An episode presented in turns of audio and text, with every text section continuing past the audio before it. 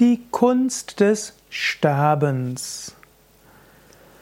Sterben will auch gelernt sein. Du kannst sagen, jeder stirbt ja sowieso, was gibt es da zu lernen?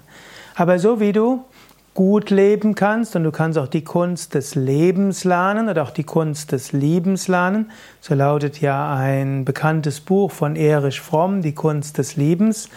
Aber es gibt auch eben die Kunst des Sterbens. Und es gibt auch den Mystikerspruch, der besagt, wer nicht stirbt, bevor er stirbt, stirbt, wenn er stirbt. Was heißen soll, es gilt schon zu das Sterben gelernt zu haben. Die Kunst des Sterbens wäre schon vorher sterben zu lernen. Und dann gilt es zu lernen, was machst du im Moment des Todes? Und das sind jetzt zwei Dinge, auf die ich eingehen will. Erstens, Sterben im täglichen Leben. Und als zweites, wie stirbst du im Moment des physischen Todes?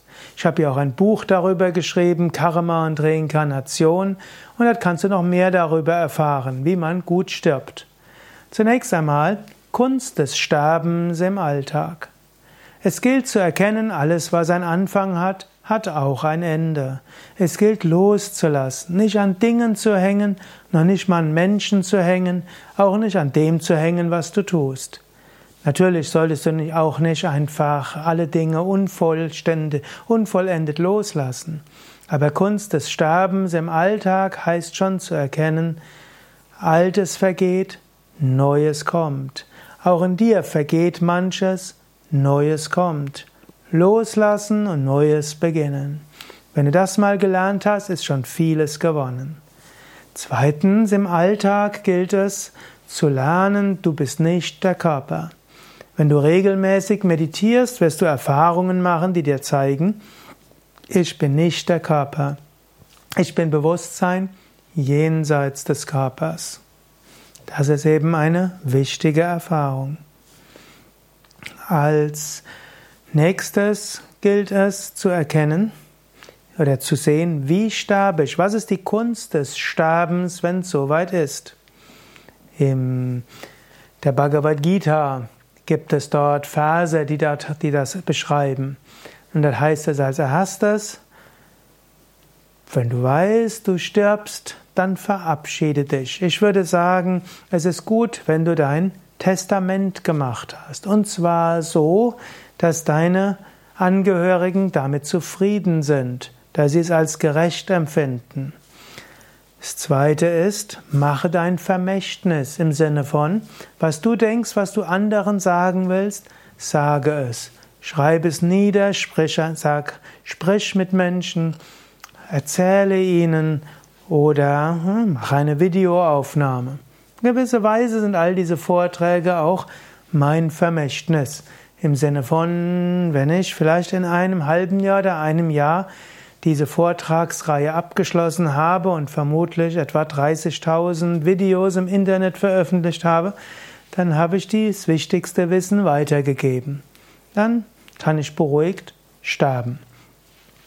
Nicht, dass ich krank wäre oder so etwas, aber es ist etwas, was eben auch hilfreich ist. Mache dein Vermächtnis.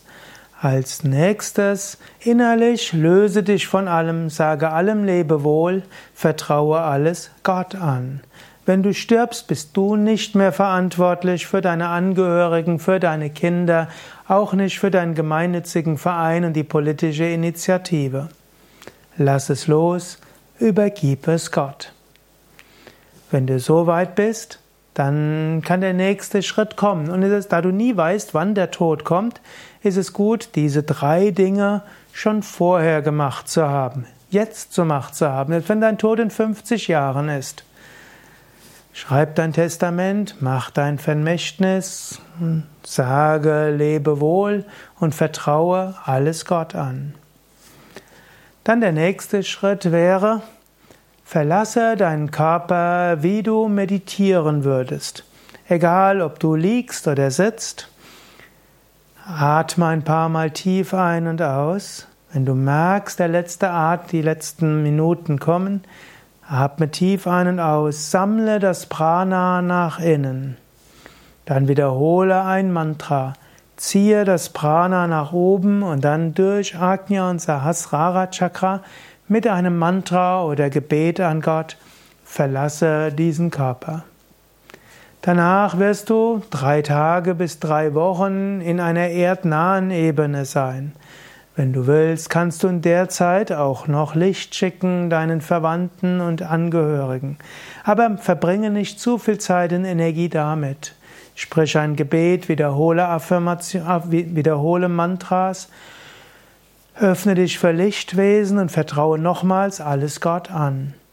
Und dann lass dich vom Lichttunnel nach oben ziehen, der irgendwann kommt. Mit Sehnsucht im Herzen nach Gott, mit Gebet und Mantra oder deiner normalen Meditation, stirb und verschmilze dann mit dem Höchsten. So ist ein Aspekt der Kunst des Sterbens. Mehr darüber findest du in meinem Buch Karma und Reinkarnation, erschienen im Mangalam Verlag.